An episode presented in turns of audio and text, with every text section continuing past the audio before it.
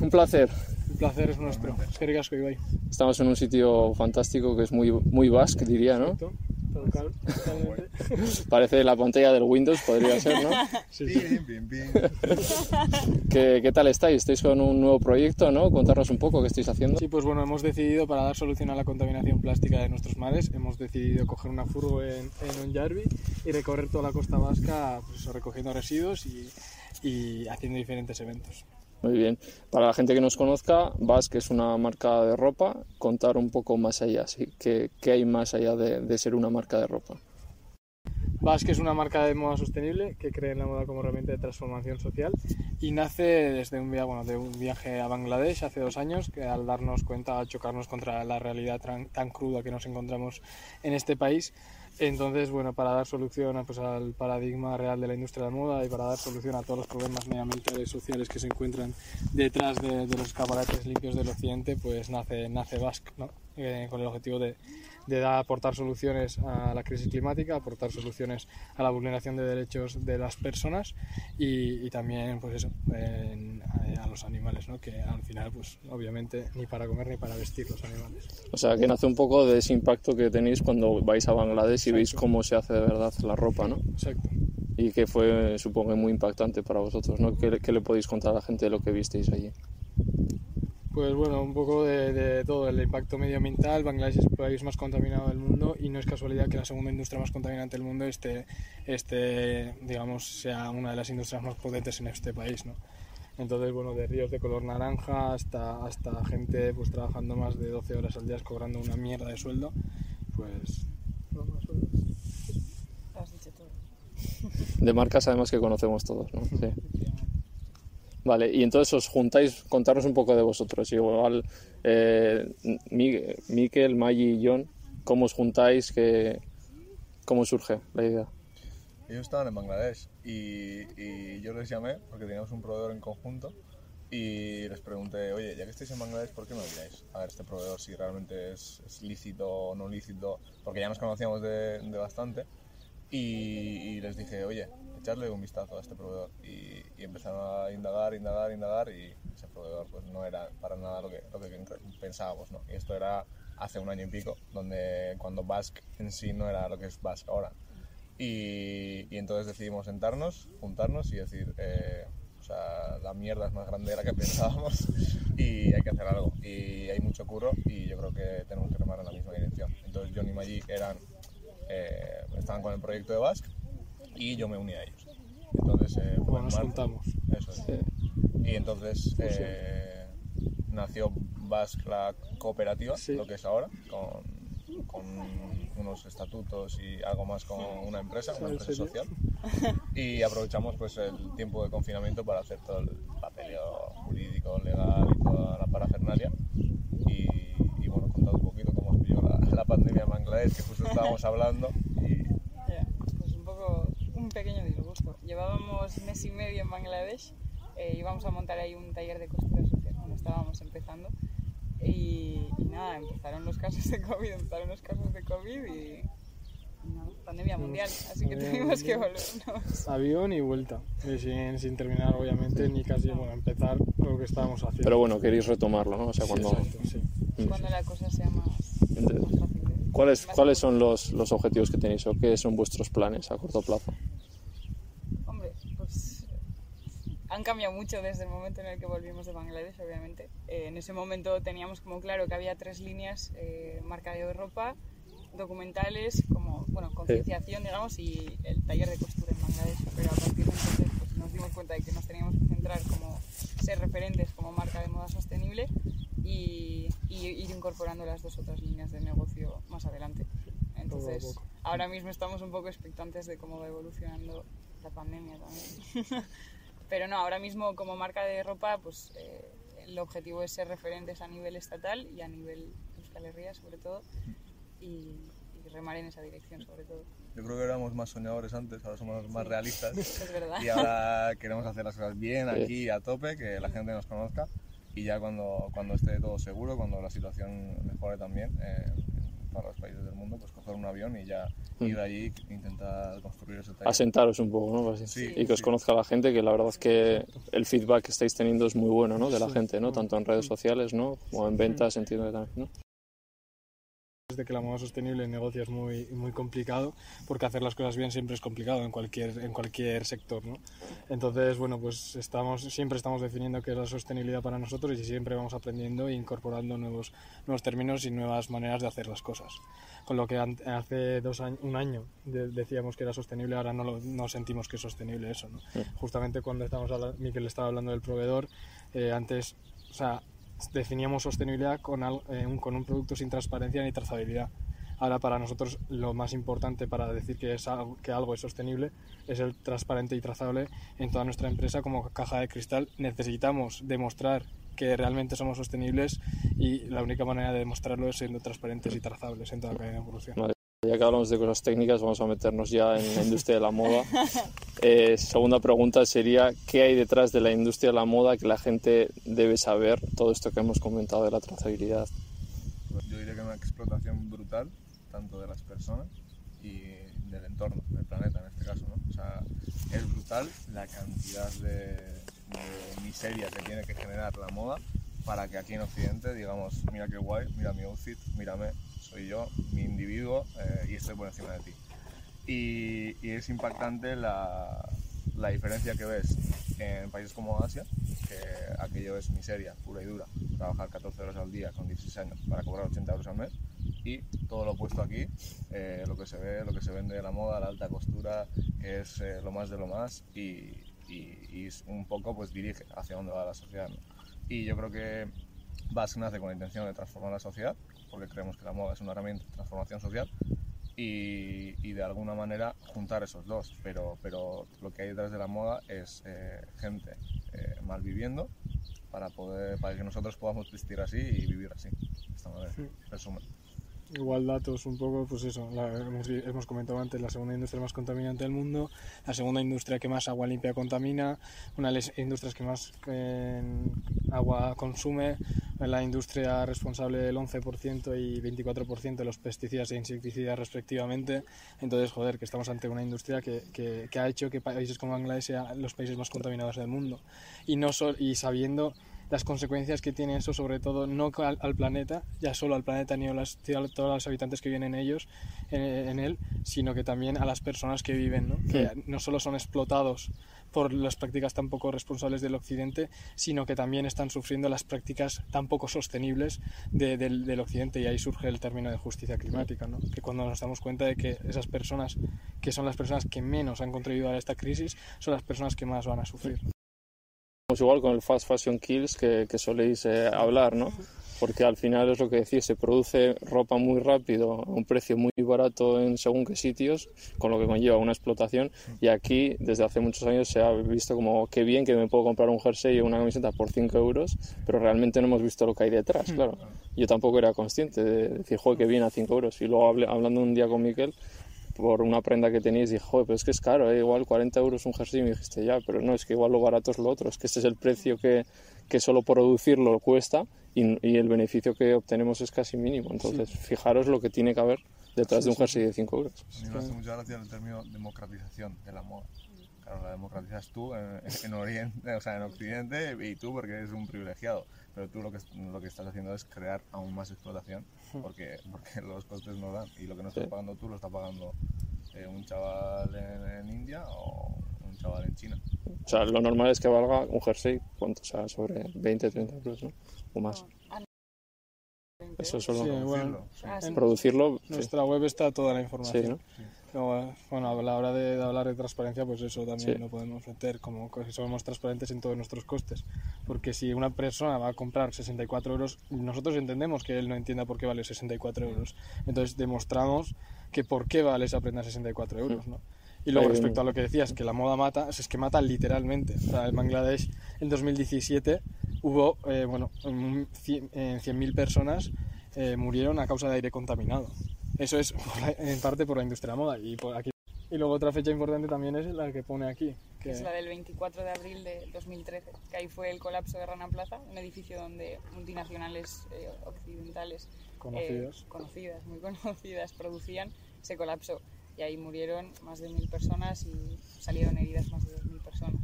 Y obviamente ahí fue un punto de inflexión para la industria de la moda y ahí nacen pues movimientos como, como el Fashion, Revolution y, y demás. sí. Vale. Que bueno, que fue un desastre importante, pero antes había habido otros tantos y ha seguido habiendo más. Ha seguido habiendo, Pues, es que es lo o sea, peor. a día de hoy sigue habiendo. Como dices, se han ido sumando y aquí vamos a la tercera pregunta. También, eh, gracias a gente como vosotros que dais esta información, incluso las marcas les llegan, intentan hacer un poco eh, que, eh, ser sostenibles. ¿Vosotros creéis que estas marcas que dicen ser sostenibles verdaderamente lo son? Muchas de ellas. Hay marcas que dicen serlo y lo son, pero bueno, es un poco hilado a lo que decía antes John, ¿no? Para nosotros la definición de, sosten- de sostenibilidad... Claro, es una cosa, igual para ellos. Eso es, para nosotras pues algo importantísimo son eh, la transparencia, la trazabilidad y ahí entra pues obviamente ser respetuoso con todo el mundo, ¿no? Cuando, supongo que cuando haces mal las cosas no quieres contarlo. Entonces para nosotros eso es algo importantísimo. Luego justo entramos en tema certificados y tal, ¿no? Que igual es en la sociedad lo que certifica que algo es sostenible, pero con nuestros propios ojos hemos visto que fábricas certificadas pues no, Exacto. no seguían, bueno, obviamente seguirían lo que en el papel es, es importante, pero... Sí, incluso algunos ni eso. O sea, no sabemos. Es que la falta de transparencia y trazabilidad hace que no confiemos en las cosas. Entonces, si realmente una marca de moda es sostenible, no tiene que tener miedo a enseñar todo lo que está pasando en toda su cadena de producción. Y la única manera de demostrarlo es, ser transparentes. Y Y las luego- marcas. Perdona. Y las grandes, las grandes marcas pues obviamente se aprovechan del, del movimiento social o ambiental que hay ahora mismo y, y, pues aquí hablaríamos del greenwashing ¿no? que hacen tantas y que pintan sus, sus webs y sus marcas como verdes, eco, eh, bio y cosas así, pero que realmente por producir 100 prendas de esa manera no te conviertes en sostenible. De hecho, humillan la palabra sostenibilidad. Sí, y le quitan como la verdadera definición que tiene. Exacto, significado e importancia. Lo capitalizan al final. Sí, sí. Tú ahora entras en cualquier página de, de moda del mundo y no hay problema. O sea, todos son sostenibles. O sea, no hay problema. Está La hecho moda- ya. Al lado La de ya tienda pone sostenibilidad. O sea, Sí, o 100% sostenible. sí. Y también para el consumidor es una manera de... Claro, porque no saben llegar hasta donde vosotros Claro, sabéis. claro. Entonces yo lo veo y digo, joder, mira, es sostenible, pues lo compro, ¿no? Exacto. Y Entonces, a- ¿cómo la gente puede saber, más o menos, sin que, que esa marca es sostenible o que tiene una garantía de que tanto trabajadores como eh, que no lleven nada de origen animal y, y que lo- todo el tema de la trazabilidad, ¿cómo pueden saberlo? Siendo, es que es, yo creo que es siendo transparentes y trazables en toda la cadena de producción. O sea, es que es la única... Te lo pone ahí, o sea, sea, lo deberían de poner, ¿no? Sí, como hecho en no sé dónde, eh, no sé, Este- he utilizado tal material, eh, he hecho no sé dónde, de hecho si dicen la fábrica, pues o Por ley, menos el pueblo. tú tienes que poner dónde, fabri- dónde se fabrica esta, esta prenda. Sí. Por ejemplo, las nuestras ponen hecho en Portugal. Ajá. Entonces, en la web, por, por ley, también tiene que poner la composición de la prenda, es decir, 100% algodón orgánico o 100% poliéster reciclado, etc. Y también eh, el origen, de dónde se ha producido. Sí, el tema es que luego, por ejemplo, en la sociedad pues pensamos que el Made in Spain, por ejemplo, pues es- significa sostenible, ¿no? Pero no, o sea, no hace falta que sea Bangladesh para... Habéis estado en sitios, ¿no? Aquí también. Sí, eh, hemos tenido alguna experiencia Cuenta, cuenta. Eh, de hecho, hace pues, un año, justo un año, empezamos a producir, eh, al terminar con los proveedores que teníamos antes, empezamos a producir eh, a nivel estatal y encontramos una fábrica cerca de, cerca de Barcelona. Y empezamos a producir ahí, se nos vendió eso como súper sostenible hasta que fuimos a grabar cómo se estaba produciendo y, y tuvimos que echar la, la producción atrás, asumiendo unos gastos De de 2.700 euros. pavos. ¿Sí? ¿Tanto? Y, y ya, pues eso, pues es que no, no podíamos vender esas prendas, o sea, básicamente. O sea, es que Ostras. Era más- Es- más que 2700. era más que Era la 2.700. segunda, No. Me está doliendo a mí, ¿eh? Él, él lleva los números. Sí, sí, sí. Pero, pero bueno, Y- eso, y nos básicamente. pasó a nosotros, que nosotros en sí también tenemos muy en cuenta los criterios de sostenibilidad y tal, pero nos acoló. Claro. Porque era una proveedora que, que en sí pues decías, vale, cosas bien, tal. Sobre todo el espacio y las personas, como, joder, qué, qué, qué mierda de espacio y, y cómo están las personas, ¿no? Las condiciones, ¿no? Sí, las condiciones. Y luego, pues ahora mismo está, o sea, porque nosotros creemos, obviamente, para ser transparentes y trazables en toda la cadena de producción, tenemos que ir al sitio y comunicar lo que está pasando. Y una, una manera muy buena de comunicar es mediante vídeos y, y contenido audiovisual, ¿no? Y también por, poniendo las coordenadas que solemos poner y, y- y trazando toda esa cadena de producción. Y cuando fuimos a grabar, pues nos encontramos pues esa, esa- ese asunto. Si no llegamos a ir a grabar, no nos damos cuenta. Exacto, O sea, es exacto. para- tú como, nosotros creemos que como marca debemos ser los responsables de que en nuestra cadena de producción no pase nada. Otros dicen que si la gente te compra, se legitimiza esa Ya, explotación. exacto. Nosotros creemos que las marcas deben ser las responsables y que no debemos poner el peso en el consumidor. Ya. Que también tiene su parte, porque él también él decide. Pero no, eh, no se puede criminalizar a- al individuo porque tiene mil cosas que comprar, mil cosas que hacerle a la hora, que poner al trabajo que ir. Y al final no le puedes pedir que esté leyendo toda Un mínimo sí, pero la página de sostenibilidad de Inditex, que son, que Claro. son un PDF de 47 páginas. que lo hacen a posta. Igual lo hacen de 470 páginas para que no lo ¿no? Exacto, No exacto. entiendas nada. Sí, sí, sí. Vale, y activas también, otra que he descubierto hace poco, la verdad, que es, es ropa tienda de segunda mano, ¿no? O sea, ¿eso qué os parece? Tampoco hay que comprar todo de primera mano, ¿no? Entiendo. Sí, o sea, nosotros siempre hemos solido decir que lo primero, lo más sostenible, pues obviamente es no vestirse, pero como en esta sociedad nos vestimos, pues es usar lo que ya tenemos en el Sí, armario, eso. eh, arreglar lo que ya tenemos, intercambiar y demás, y comprar de segunda mano también. Y luego, obviamente, pues está la primera mano sostenible. Y, eh, Exacto. ahí tengo yo, es que el otro día que estuve en Barcelona y pasé por una tienda de segunda mano y me, me cogí una camiseta que me gustaba mogollón, que es una de Adidas, que salí en la de Eura con él, y no la quería comprar de primera mano, por- obviamente porque es Adidas, pero de segunda mano, o sea, ¿estaría mal también por ser la marca? No, o sea, está- o sea, estaría Es mal. que me sentí un poco mal. parte. La gente también lleva ropa de segunda mano o ropa que tengo vieja de antes que no la voy a tirar, ¿no? O sea, eso está bien, ¿no? Totalmente, sí, sí, sí. O sea, la cuestión es que la segunda mano se puede convertir en un aliado del fast fashion cuando seguimos comprando cosas que no necesitamos. Es decir, eh, si yo me compro un bolso de Chanel, eh, me lo compro porque sé que voy a vender luego en segunda mano.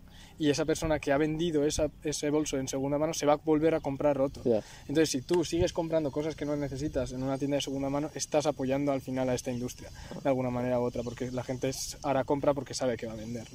Entonces sigues apoyando el consumismo de esa manera. Entonces lo que siempre decimos, aunque para nosotros obviamente es una estrategia de marketing de mierda, pues hay que, hay que consumir pues lo que, o sea, lo que ya tenemos, lo Sí. primero, y, y siempre lo que necesitamos. Ah. Y punto. Y es, eh, podemos ser, pues eso, o sea, somos 100% honestos en eso y siempre lo hemos dicho. Y es lo que hay. Y- pero en sí es también econo- economía circular sería, ¿no? La segunda mano, ¿no? Sí, exacto, o sea, sí, sería como dar una segunda vida a algo Claro. que es un residuo. Claro, tío, claro. Sí. Vale. Eh, quinta pregunta. eh, tres marcas que recomendaríais a la gente y tres que no. Vale. Una marca Ecolquesan, eh, que bueno, tuve la oportunidad de trabajar con ellos, de, bueno, de conocerles todavía no hemos estado con ellos, pero me han hablado muy bien de, de ellos. Así que eso, yo, una marca creo que, que Ecolquesan.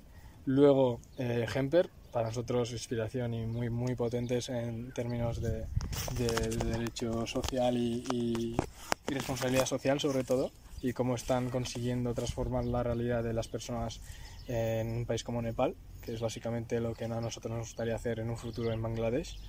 Y luego, eh, bueno, hay un montón de marcas súper guapas en Ethical Time o marcas de puta madre, que son dos, dos cuentas que, que nacen también para, para dar alternativa a, a la mierda que tenemos hoy en día con el fast fashion a los consumidores, ¿no? Y que pues, te informan sobre diferentes marcas que tienes que tienen que pasar con- por unos criterios muy específicos y, y, pues eso, pues hay, hay un montón de marcas que están, están muy guays. Marcas de puta madre y Ethical Time. Vale. ¿Y marcas que no?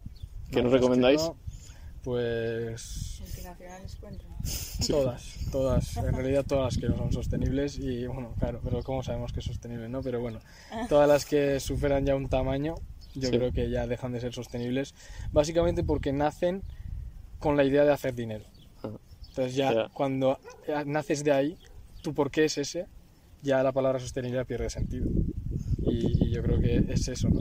Si naces con unos valores, porque realmente crees que... eh, entonces es importante también como conocer a los cofundadores o los fundadores de la marca, ¿no? Porque realmente los valores que tiene esa persona los va a reflejar en su marca de alguna manera. Y yo creo que es el porqué, de por qué nacen las marcas y, y cómo son las personas que están ahí. ¿Os, os veis vosotros siendo una empresa grande? Creo que es que De- yo creo que de moda como tal, no. O sea, vuestro objetivo no es ese, ¿no? Por así decir, una empresa enorme, grande, En el IBEX no lo tengo. eh, claro, ganando mucho dinero. Hombre, igual también Hombre, es- que ser grande. Ya, no para que, os dé para vivir está claro, ¿no? Porque tendréis la manía de comer tres veces al día y tal, claro. Así de... Exquisitos somos. sí, bueno, pero, pero eso, sí, sí, yo creo que obviamente queremos crecer y seguir creciendo y porque ahora mismo, pues eso, eh, tenemos un sueldo de 300 euros, también lo decimos, sea, no nos avergonzamos. Eh, basi- un poco. un poco sí. pero, pero bueno, obviamente pues con objetivos eh, alcanzables que tenemos, pues llegaremos a, a tener un sueldo que nos, que, que nos dé pa- para vivir, ¿no? Obviamente hemos empezado hace un año y medio y, y es lo que hay. y Ahora tenemos- es momento de invertir y... Exacto. Y entonces, pues ahora mismo tenemos eso y siempre vamos a decir cuál es nuestro sueldo porque obviamente Sí. no vamos a ganar un millón de euros al mes. O sea, ni, ni un millón al Que yo creo que es más. 100.000. O sea, lo que, lo que queremos es crear espacios seguros dentro de este sistema que es súper precario. Entonces, si podemos llegar a tener un nivel donde podamos ser más de tres, imagínate Sí, 10, 20, claro. 30, y en los que podamos asegurar que esos espacios son seguros, que Sí. la gente no tiene que estar pendiente de, hostia, no sé si me van a echar el mes que viene, hostia, tengo la hipoteca que pagar, hostia, mi hijo, hostia, eh, tengo una baja, hostia, voy a ser madre.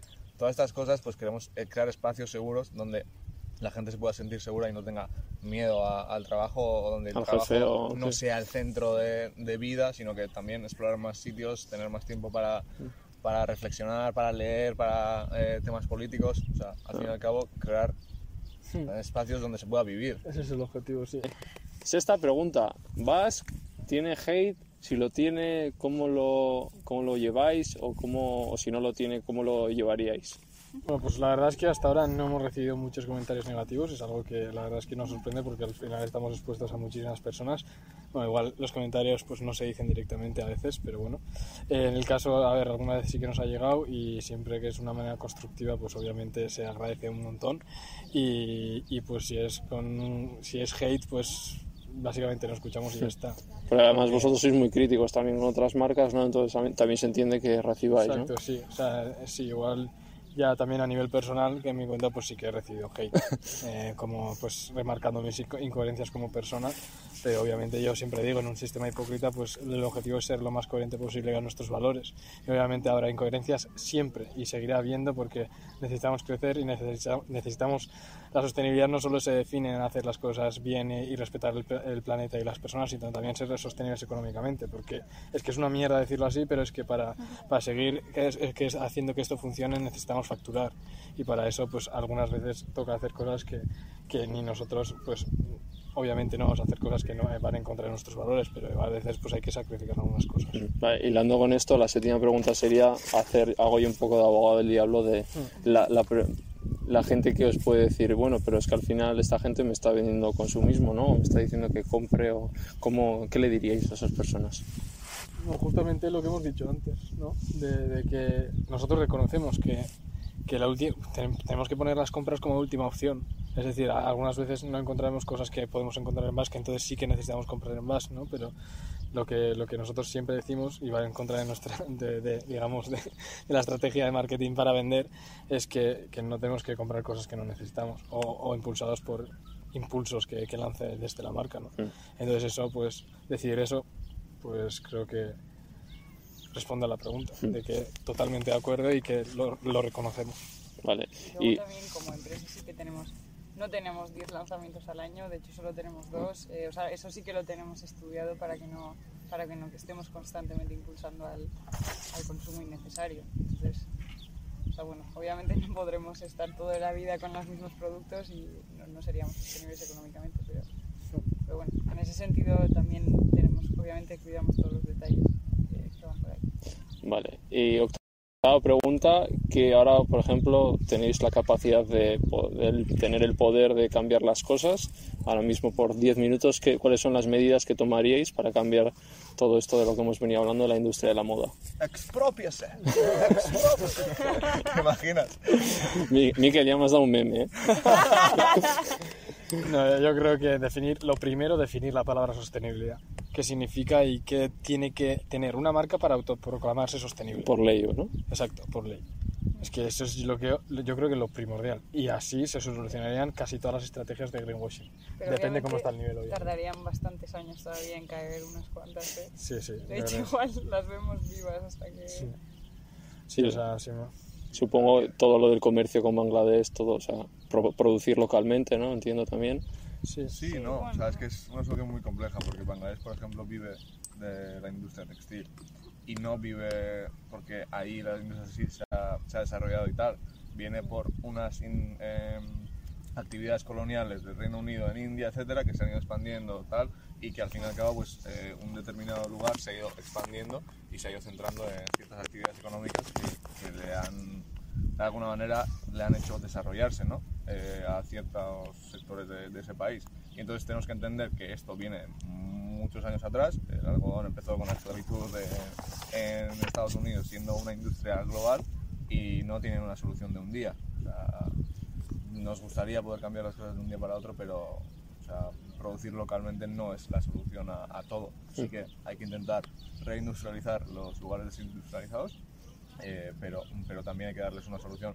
a, a esas personas que hemos ido explotando eh, desde o sea, cada muchos años y, y a las que con las prácticas eh, coloniales eh, de Occidente hemos, hemos hecho que, que tengan unas vidas peores ahora mismo. Entonces a eso también hay que darle solución. Vale. Y tú y yo, si ahora te dejo una- aquí una silla con Amancio Ortega, ¿qué le dirías? ¿no? De qué opina eh, por- y por qué, ¿no? ¿Por qué ha, ha terminado explotando a tanta gente? ¿Por qué ha terminado eh, haciendo que Bangladesh sea el país más contaminado del mundo? ¿Y qué haría ahora mismo para solucionarlo? Le preguntaría, sin más. Porque obviamente eh, yo creo que sí que es consciente Sí. de lo que ha hecho. Espero que lo sea. Si no, no, es que tiene que No serlo. tendría una venda en los ojos. Sí. Sí, sí, yo creo que sí, pero bueno, obviamente él se, justificaría, yo creo, detrás de unos argumentos, los míticos argumentos de siempre que, que damos trabajo a, los- a las personas de allí, cuando en realidad lo que estamos haciendo es quitarles la vida, trabajando 16, en 16 horas al día. Vale. Novena pregunta. ¿Por qué interseccionalidad? Que lo lleváis en las camisetas. A ver, yo, o sea, que estamos, lo tenemos muy claro y antes hemos definido la justicia climática lo que es, ¿no? Que también tenemos que tener en cuenta a la hora de hacer frente a esta crisis climática, tenemos que hacer una lucha social, porque tenemos que tener las a las personas más vulnerables en cuenta, Eh, sabiendo que las consecuencias de la crisis climática van a afectar muchísimo más a los animales y a las personas más y los colectivos más vulnerables, no podemos olvidarnos de ellos en esta lucha. Entonces, obviamente, sabiendo que además que, que el problema es sistémico y que todos los, todos los problemas de hoy en día y todas las estructuras opresoras de hoy en día provienen de, de una misma raíz, la única manera de solucionarlo es cortando esa raíz ¿no? y, y luchando de una manera interseccional, teniendo en cuenta pues, a todas las personas, colectivos y seres vivos que están oprimidos sistemáticamente por la sociedad. Muy bien. Vale, pues la décima y última pregunta. Eh, ¿Qué es para vosotros, el- vosotras, el éxito? Para nosotras, actualmente el éxito, el primero sería que nos saliese bien el- la furgoneta. No, a corto plazo, ¿no?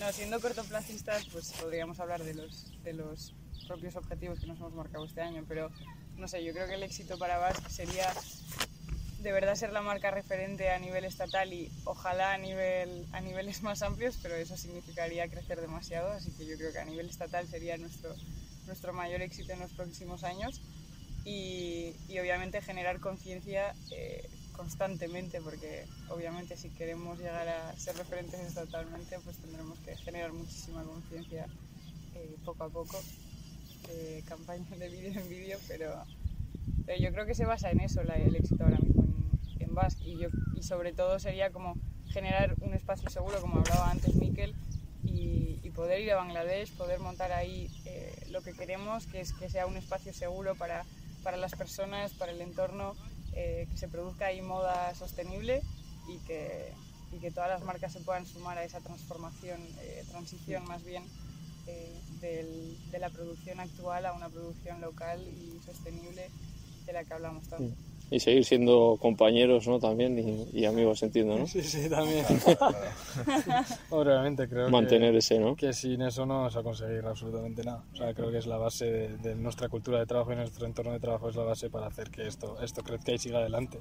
¿no? Y, y es esencial para que cada, cada sitio donde pasemos pues que deje huella. De- Además se transmite, o sea, el buen rollo que, que tenéis. que- Tenemos nuestras movidas, pero bueno, como, Como todo solucionamos enseguida. Vale, pues las tres preguntas que hago a todo el mundo, rapiditas. Eh, ¿Comida favorita? Uno a uno. Garbanzos, garbanzos eh, en la sartén ahí con un poquito de, de dátil. ¿Vale, Maggi? Para mí un pisto con Listo. salsa de tomate, con tomates. Venga, vo- vosotros por la Billón no vais a ir, ¿no? Miquel. Somos más clásicos. Sí. Yo voy a hacer algo más novedoso. La tortilla de patata de harina de garbanzo de mi madre. Venga, venga. Espectacular. Show es un show, la ¿Sí? verdad. Sí, la verdad es que sí. Muy, muy buena. Aquí un saludo. Vale, eh, segunda, serie favorita. Sí, sí. No tenéis pinta de serie filos, ¿no? Sí. No, no, no, No no. No. Yo cero, ¿eh? Antes era más. Yo las... pe- Ah, ves serie, no película. Sí, serie. Vale. Pero has dicho Prison Break. Sí, la Ostras. mía fue Prison Break. Yo, Yo no. está en mi top 3, ¿eh? Es que es muy buena. La primera temporada de Prison Break creo que es... ini- buah. Buah, yo no he visto porque es que me voy a enganchar y no quiero. Yo la vi en CD. O sea, Ya. ya. Hostia, DVD, la vintage, ¿eh? Ostras. Yo, yo Casa de Papel. Ah, Sí. vale. El colapso, que son 8 capítulos de 20 minutos en plano secuencia, brutal, sobre un colapso me- medioambiental y qué pasaría en la sociedad. Muy, muy, muy bueno, muy, muy recomendable. Y dos, The Wire. Ajá. No la conozco tampoco. Lo que más he gozado en mi vida viendo The Wire. Y la última, una persona que me recomendáis para que entreviste. Sí, Eh, alguien aventurero. Así vegano, Alex Boisset ahí. Estaría. los Boyset Vale. Pone. ¿Qué tal, Praxis? Letal. A ver si le pillo a ese, ¿eh? Igual tienes que crear una tribu para que acabarte. También. Bueno, yo creo que hoy estamos bastante como para que nos graben. Ya te digo, ¿eh? Sí, sí. Bueno, Vale. eh, regalo. Ah, es verdad, es verdad, es verdad. Traído algo. Ah, sí. Una sorpresilla. Una, una camisetita de Vas. Hombre, hombre. Que pase por todas las manos de Vas. Es que yo ya mi armario la mitad es vasco, o sea, Y la otra T-White. ¿eh? ostras. ¿eh? Ojo, esta. A mí es que, Esta, es Harry. Vale. que habéis estado a gusto. Os a gusto, muy a Muy a gusto. gusto, muy a gusto. Ahí. Vale. Bueno, pues que os deseo lo mejor en este proyectazo, en este a corto plazo y bueno, también luego a largo plazo. Lo mismo te decimos. Muchas gracias, Ibai. Muchas Qué ricasco Ibai. Un placer. Ya está.